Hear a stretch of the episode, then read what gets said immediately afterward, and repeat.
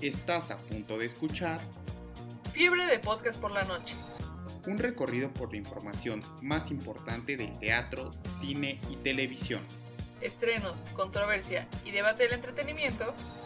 solo en Fiebre de Podcast por la noche.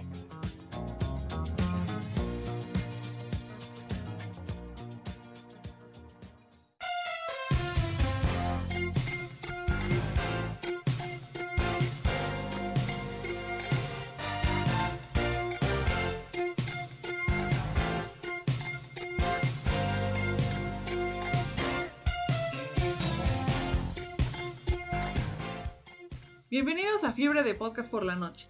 Mi nombre es Alemán Aristi y como cada episodio me acompaña Ángel Echeverría. Hola, ¿qué tal amigos de Fiebre de Podcast por la Noche? El día de hoy tenemos un episodio en el que hablaremos de un cantante muy importante en México y en varias partes del mundo. Yo creo que es un artista de talla internacional. Y bueno, su nombre ha estado en boga en las últimas semanas tras el estreno de la segunda temporada de su bioserie. Estamos hablando de Luis Miguel. Alemar, para empezar a hablar de pues de este personaje, ¿Qué opinión te merece en general la serie? Y ahorita la vamos como que desmenuzando poco a poco. Pues me parece una buena serie, ¿no? Es entretenida. O sea, la serie es entretenida, está padre para verla cada domingo. Pero creo que está muy manipulada la historia para hacer que encaje, para que las canciones darles más sentido, como que le meten demasiado de su cosecha a la narrativa. Hay que, hay que ponerle en contexto a quienes nos escuchan que en esta mesa hay dos puntos de vista respecto a la vida de Luis Miguel, ¿no? O sea, yo no lo odio, pero sí tengo mis opiniones al respecto de, pues, de su persona. Y creo que esta serie lo retrata de una manera muy romántica. Creo que las series que han salido sobre los cantantes, eh, digamos Juan Gabriel, digamos Lupita D'Alessio, tienen esta idea de que se tienen que hacer como la víctima al cantante, ¿no? O sea, Luis Miguel todo el tiempo parece que todos están en su contra, que todos son villanos y él es el héroe. O sea, tiene errores, pero se le perdonan. O sea, como que llega un momento de reflexión en el que ya aprendió la lección y ahora pues vamos con lo que sigue, no vamos a seguir regándola. Es mi perspectiva de en general de la serie. Me parece que le falta contarse desde la verdad, o sea, porque hay mucha ficción.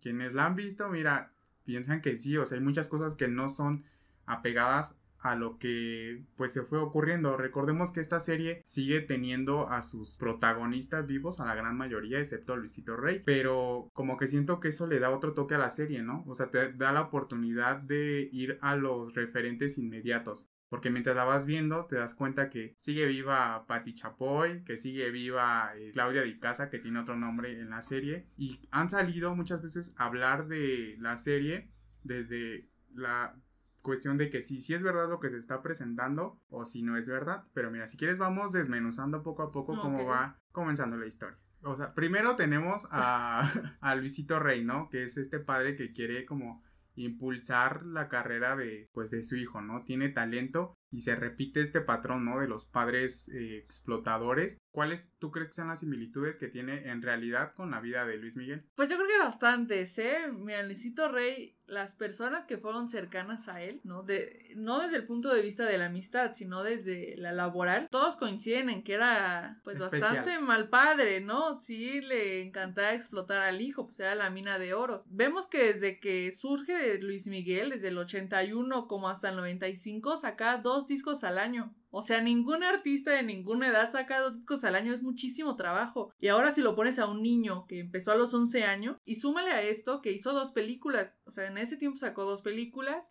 y hacía giras. O sea, ese niño no tenía descanso nunca, o sea, jamás descansaba y sí lo tenían pues trabajando todo el tiempo. Yo creo que sí, pues desde ahí, ¿no? Aunque no conozcamos a ningún personaje, viendo las fechas vemos que sí explotaba Luis Miguel.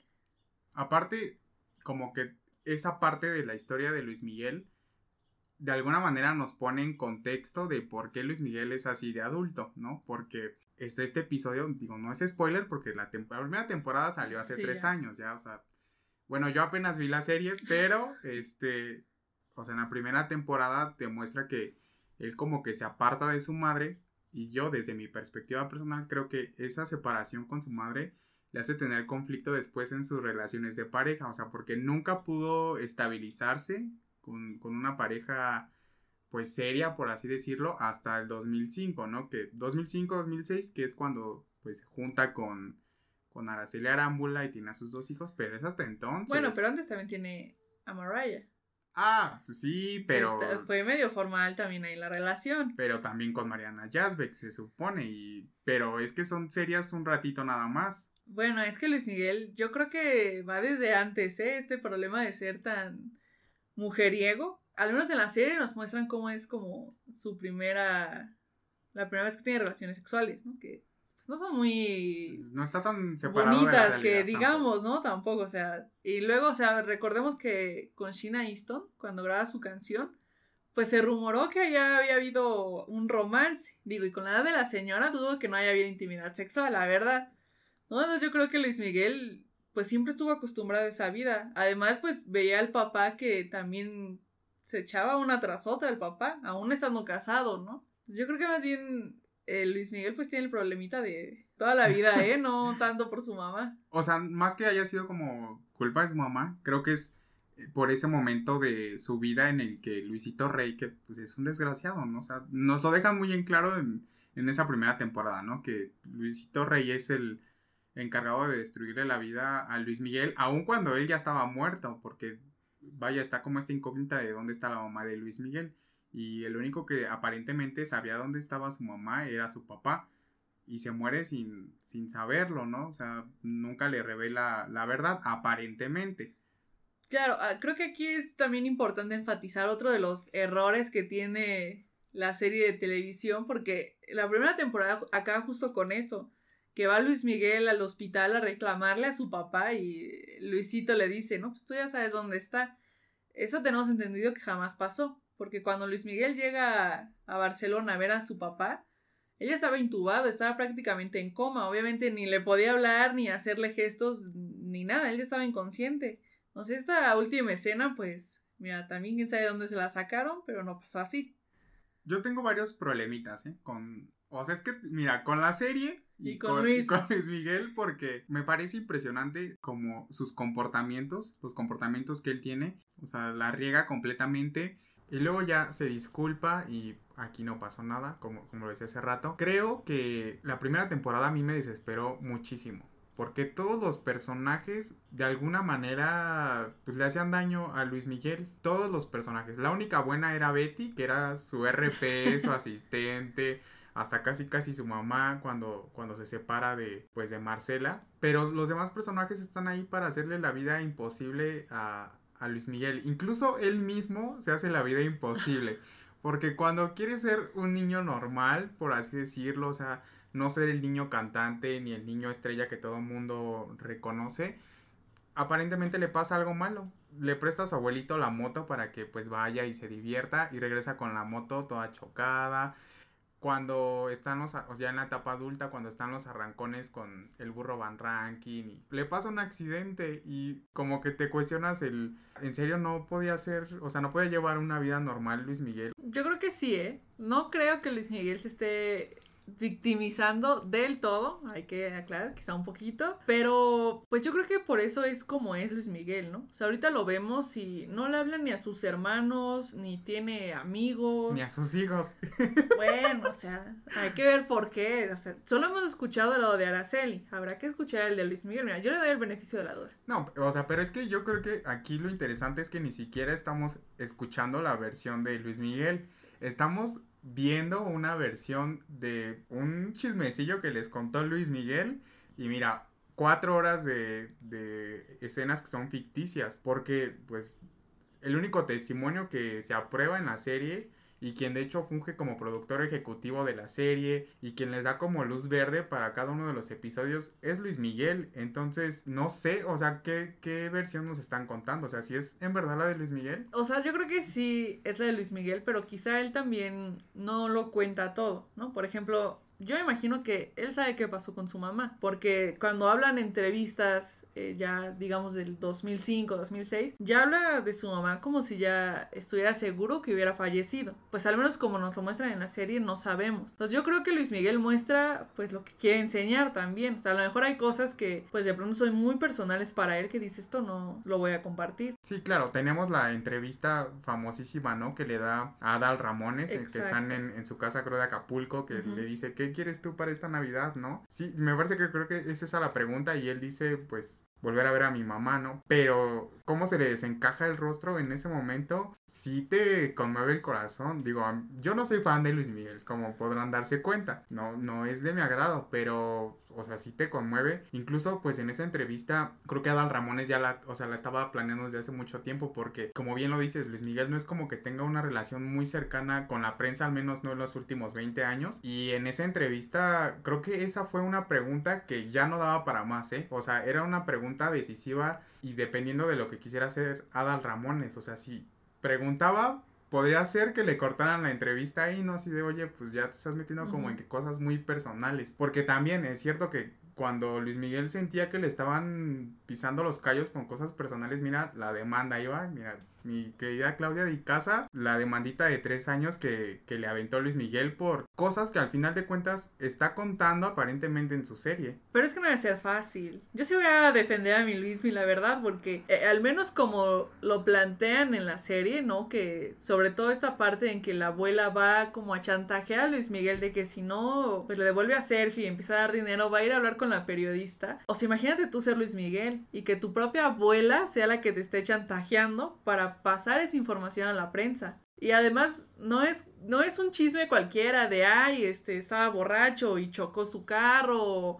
o, no sé, una tontería, del, hasta un video sexual, ¿no? Que quizá es algo que podría ser muy poderoso. O sea, estamos hablando de que, o sea, su papá puede que haya sido el homicidio de su madre. O sea, son cosas muy, muy delicadas que obviamente pues ni Luis Miguel ni nadie quisiera estar diciendo públicamente. Pero creo que cuando hacen o, sea, o autorizan una serie biográfica, estás autorizando para que se hable de tu vida. Y si vas a mostrarte tú como la o sea, lo voy a repetir otra vez porque mira, si es la víctima, o sea, todo el tiempo es la víctima. No hay una sola escena en la que Luismi no sea la persona que sufre, a la persona a la que engañan, a la persona a la que todo mundo, mira, le quiere hacer algo. Porque incluso aunque las personas le hacen ver lo que está sucediendo, él no lo cree. O sea, él parece que está ciego, no sé qué le pasa, no sé qué le ocurre y nunca se da cuenta, o sea, casi casi lo van a meter a la cárcel y él mira, sigue creyendo en su papá y aunque le dicen, mira, Luis Miguel esto, Luis Miguel el otro, él no cree, o sea, a mí se me hace una tarugada de verdad que no crea en lo que le están diciendo y que yo creo que, o sea, muchas personas sí, pues nos pueden engañar y todo, pero yo creo que, mira, en la serie parece que Luis Miguel es el ser humano más tonto porque no se da cuenta de nada. Pues es que a lo mejor también es difícil aceptar la verdad, ¿no? También que tu papá te esté robando quién sabe cuántos millones. A lo mejor en el fondo uno dice, lo sabes, ¿no? Estás consciente de eso, pero pues te niegas a aceptar la verdad y a lo mejor es lo que le pasa a Luis Miguel. Digo, no que hay que aceptarlo. Luis Miguel ha cometido errores, claro que sí, pero es humano. A ver, que lance la primera del piedra que esté libre de pecado. Pero yo creo que sí le ha pasado muy mal Luis Miguel. Sí ha tenido una vida muy complicada. Pues yo difiero, mira, porque aparte hay una escena que a mí me destrozó. La escena en la que entra Luisito Rey en el episodio 11 o 12 me parece y los hace decidir, les dice a sus hijos, bueno al chiquito no porque pues, es un bebé, pero a Alexito y a Luis Miguel les hace decidir con quién se quieren quedar. Y Luis, Luis Miguel elige irse con su papá. Y yo dije, bueno, bueno, es que no sé, mira, uno como hijo, siempre, si te planteas esos escenarios, perdón, pues decides a tu mamá, yo me imagino, quiero pensar. Y él elige a su papá, pero yo creo que fue por su carrera, porque le llevaba la carrera. Pero aún así después de eso, o sea, Marcel, Marcela está destrozada y piensa que, que Luis Miguel está pues enojado con ella. Y Luis Miguel aparentemente también piensa que su mamá está enojada con él. Y a mí no me cabe en la cabeza cómo es que pasan algunos años y él pareciera que no la busca. O sea, la busca ya hasta los 17, 18 años. Cuando, y eso porque al éxito le dice. No sabes dónde está mi mamá, pero si no, mira, Luis Miguel en la pura parranda y nunca busca a su mamá. Y a mí se me hace pensar, o sea, ¿qué clase de hijo no busca a su mamá? Tampoco es como que no tuviera los recursos para buscar a su mamá.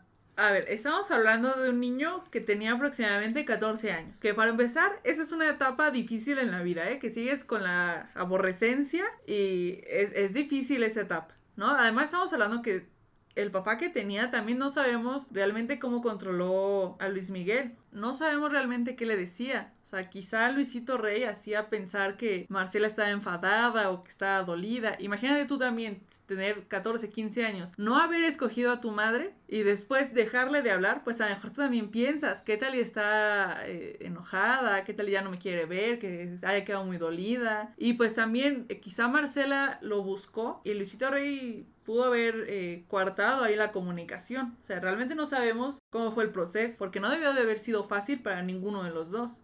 No, pero es que mira, yo a los 14, 15 años, mira, ya andaba bien despertillo. Y Luis Miguel, te digo, o sea, quién sabe qué le dieron porque pues nunca se daba cuenta de nada. Y yo creo que por sentido común, mira, si tu mamá está enojada contigo, vas y la buscas.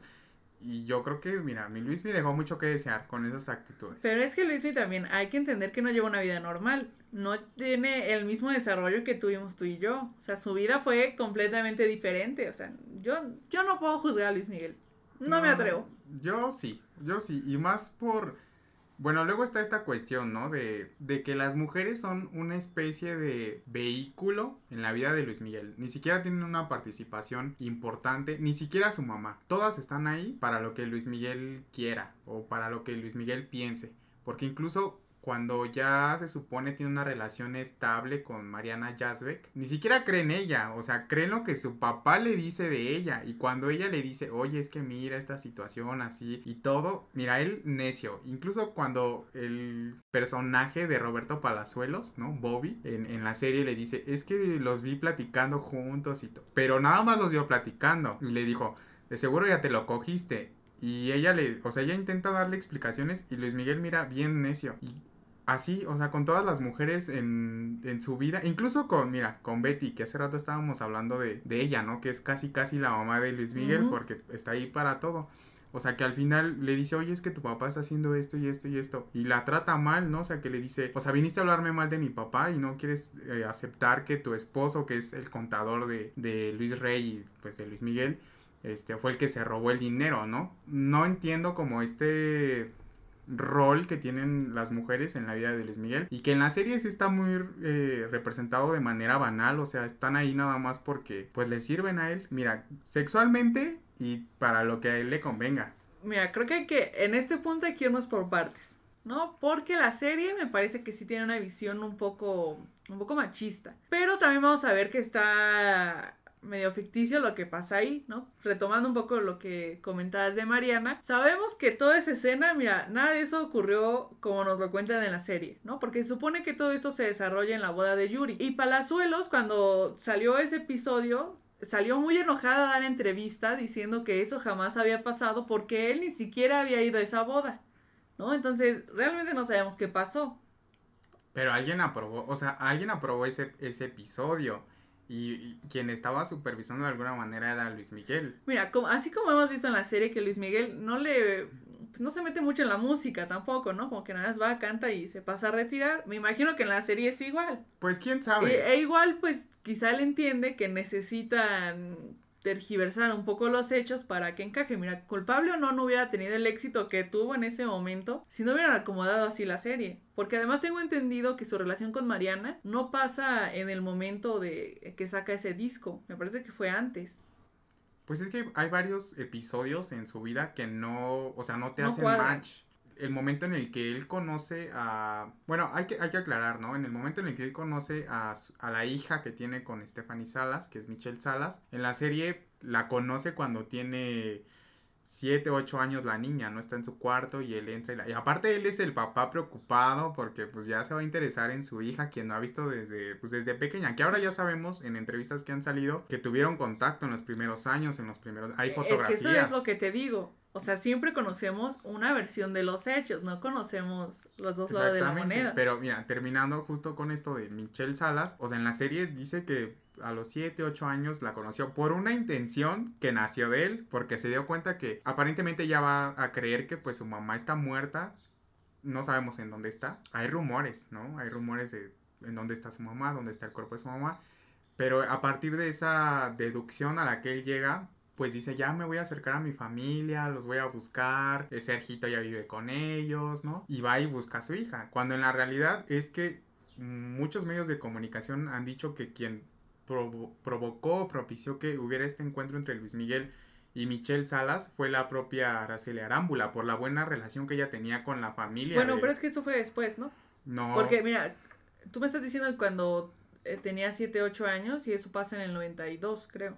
¿No? En la serie hablan de que es en el 92, que tampoco cuadra, porque ahí Michelle tenía como 3, 4 años y la niña ya parece que ya tiene 10. Ya, sí. En el 2005 es cuando Araceli como que le dice a Luis Miguel eh, que pues se acerque a su hija. Pero creo que aquí hay una escena muy importante que también pues nos puede dar a entender el por qué Luis Miguel va a buscar a Michelle. Precisamente cuando tiene su accidente este que pierde parte del oído, que está en el hospital y Mauricio, que es como el asistente, manager, ahí no sé bien cuál sea su función, le dice a quién le llamo y Luis Miguel le dice pues a quién le vas a llamar. O sea, imagínate la soledad que tienes que estar viviendo para estar en un hospital y no tener a quién llamarle, o sea, pues ni familiares, ni amigos, nadie. O sea, imagínate estar tan solo que en el momento en el que estás en el hospital no le puedes hablar a nadie. Ah, mira, pero ahí regresa al mismo punto de hace rato. O sea, de que él nada más busca a las personas cuando necesita algo, o sea, cuando le pueden dar a él, no porque les pueda dar a ellos. O sea, aquí es porque le dijeron, mira, estás solo, nadie te va a venir a ver o a quién le llamamos, porque mira, no hay nadie que esté interesado en ti, te pasó esto y mira, no hay nadie preguntando por cómo estás. O sea, estaba ahí Huguito, ¿no? Que Huguito siempre, mira, hasta con a Huguito, mira. Pero ella se había muerto, Hugo.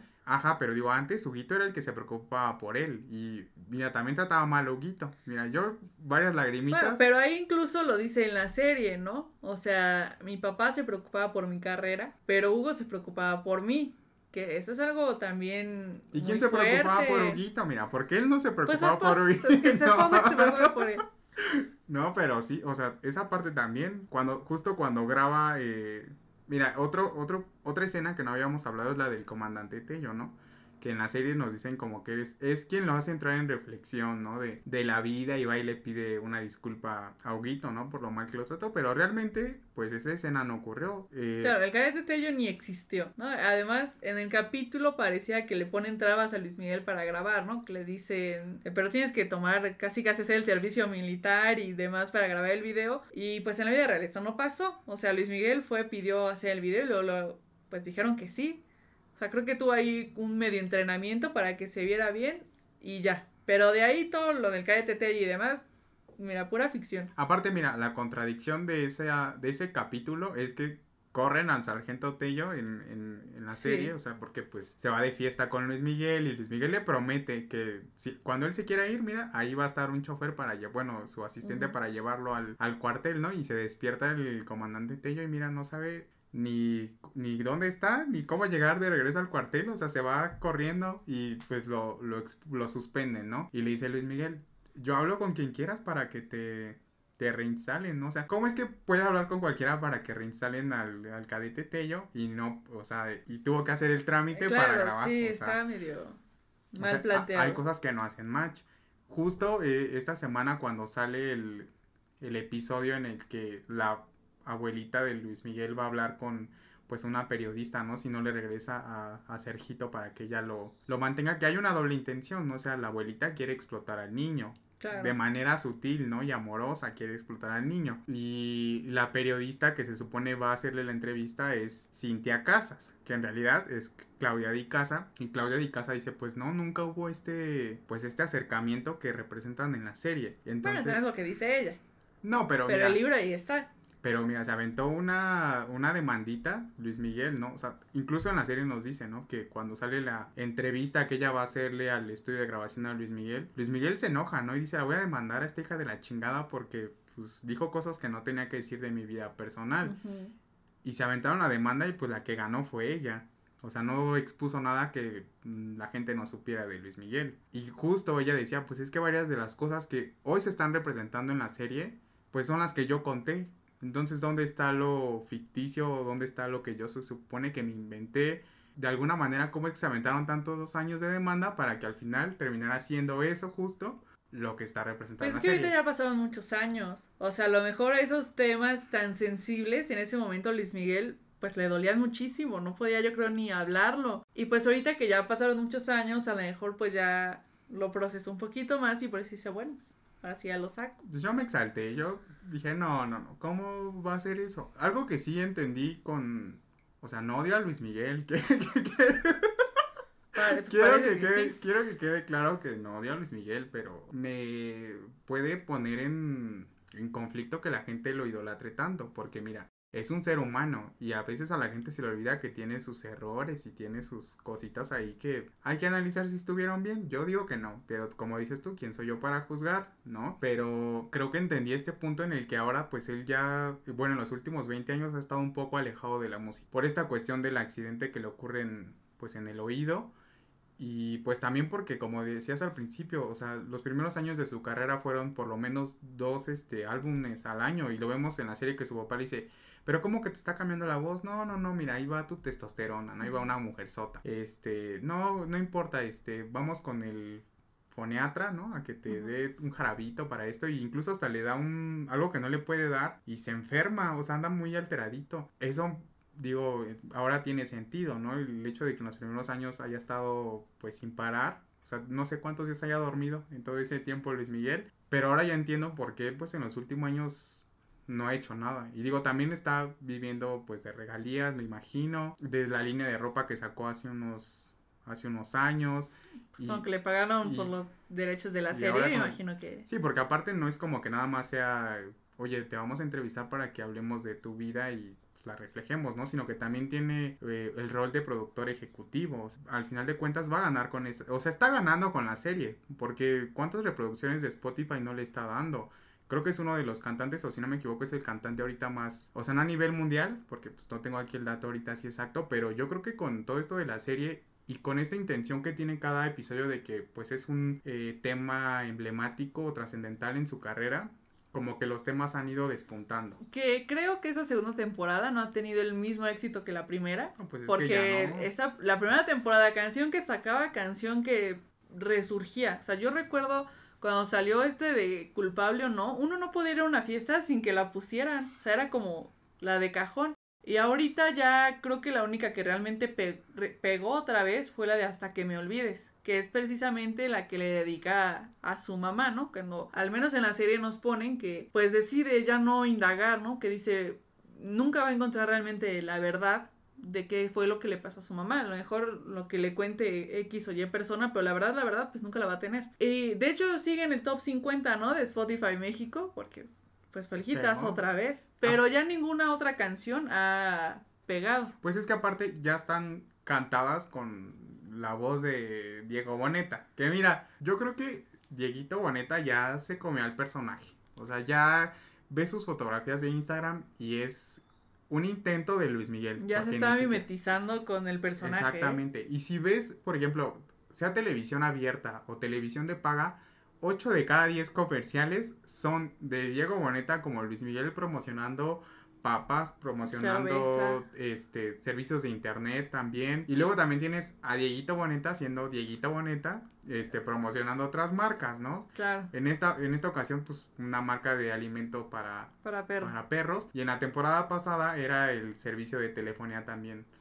Pues por ahí, ¿no? Y ya digo, bueno, cada quien, ¿no? Pero eso creo que es lo que está pasando, que como ya no son las canciones interpretadas por, por Luis Miguel, sino ahora por Diego Boneta, pues es como de, ah, canta bien Diego Boneta, eso no lo vamos a discutir. Pero de eso, a que tenga la voz que tenía o que todavía tiene Luis Miguel, pues hay una gran diferencia, ¿no? Es que la voz de Luis Miguel sí es esa voz de uno en un millón, ¿eh? O sea, ¿le podremos criticar toda su vida? Sí. ¿Podremos decir que es un mal padre? Quizá, quizá.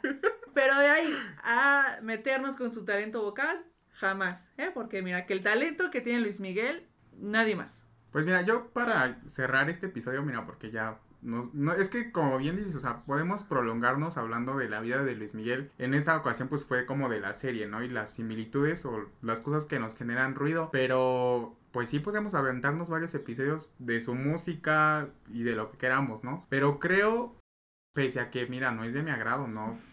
No soy su fan, me he hecho una que otra canción porque, mira, me la sé, pero creo que Luis Miguel a nivel artista es pues de los pocos que nos quedan que sí son muy completos, o sea, en la cuestión de que pues su música ha trascendido, que es un gran intérprete, que tiene muchos éxitos también y creo que después de la muerte de todas estas leyendas de la música como Juan Gabriel, como José José, Joan Sebastián. Joan Sebastián, bueno, mira, tengo ahí mis dudas también con Joan Sebastián, mira, en otro podcast nos lo refinamos, pero creo que ya después de ellos, o sea, de toda esta generación de cantantes y artistas que pues se nos están yendo, ya no quedan más como de esa talla y Luis Miguel me parece que podría estar a la par de ellos o si no es que como de las nuevas generaciones creo que sí es pues un gran ídolo. Se mantiene muy vigente Luis Miguel.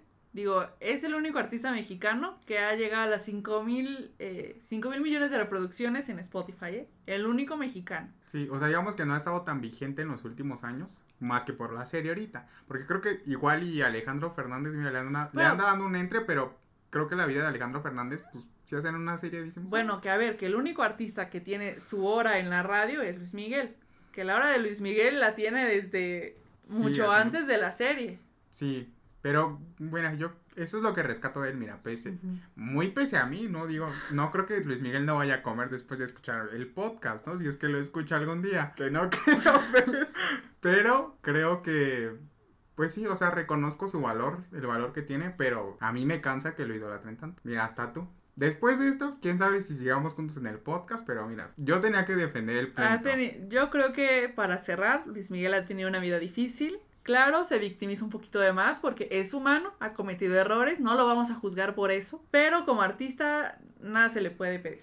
Ya, ustedes dirán, ¿por qué hablaron de Luis Miguel? ¿No? O sea, a todo esto, pues porque ya este domingo se estrena el último episodio de esta segunda temporada. Al parecer va a haber una tercera y yo pues quiero ver qué van a abarcar, ¿no? Porque de 2006 más o menos, ¿no? Que es, me imagino, donde va a abarcar esta tercera etapa. Evidentemente se tendría que tocar su vida con Araceli Arámbula, pero mira, Araceli Arámbula inteligentemente demanda, demanda de una vez para que no la mencionen en la serie. Entonces, pues a ver qué nos va a contar, porque creo que es como la parte más interesante y creo que donde podríamos obtener un poquito más de jugo en cuanto a su vida personal y si y si sí cambió y qué cosas buenas tiene Luis Miguel en esta etapa como de papá, ¿no? Lo vimos en Disneylandia. Ya era como muy familiar, ¿no? Y la esta revista que saca la exclusiva con las fotos de los niños y demás, pues fue también el hitazo. Pero duran relativamente poco juntos, ¿no? Y después de esa ruptura, pues se separan por completo. O sea, Luis Miguel también no se ve que haya estado muy Ni al pendiente de, bueno, no sabemos, ¿no? No sabemos, pero no ha estado muy pendiente ahí de los niños. Entonces sí es interesante ver qué nos muestra la serie en la tercera temporada. Y queremos ver la escena de Luis Miguel en Disneylandia, mira, pintado de su carita para que no lo reconocieran. Ahí, o sea, esa foto con Michelle Salas y Araceli Arámbula en Familia Feliz ahí cayéndose y pintadito de su cara, pues a ver si, mira, a ver si la presenta a ver si la presentan, mira, porque con eso de que él autoriza todo. Pero bueno, si a, ustedes les gusta Luis Miguel, no tenemos ningún problema. Si no les gusta, pues también no tenemos ningún problema, ¿no? Claro está. Y bueno, ahora sí llegamos al final del el quinto episodio de Fiebre de Podcast por la noche. Eh, Alemán, ¿algo más que quisieras agregar? Pues yo defenderé a Luis Miguel hasta la muerte, claro está. Pero pues les dejamos que ustedes saquen sus propias conclusiones y a ver qué nos muestra eh, la serie. Así es, pues un gusto, un placer estar con ustedes una vez más y nos escuchamos la próxima. Ya saben que como en cada episodio los acompañó Alemán Aristi y Ángel Echeverría.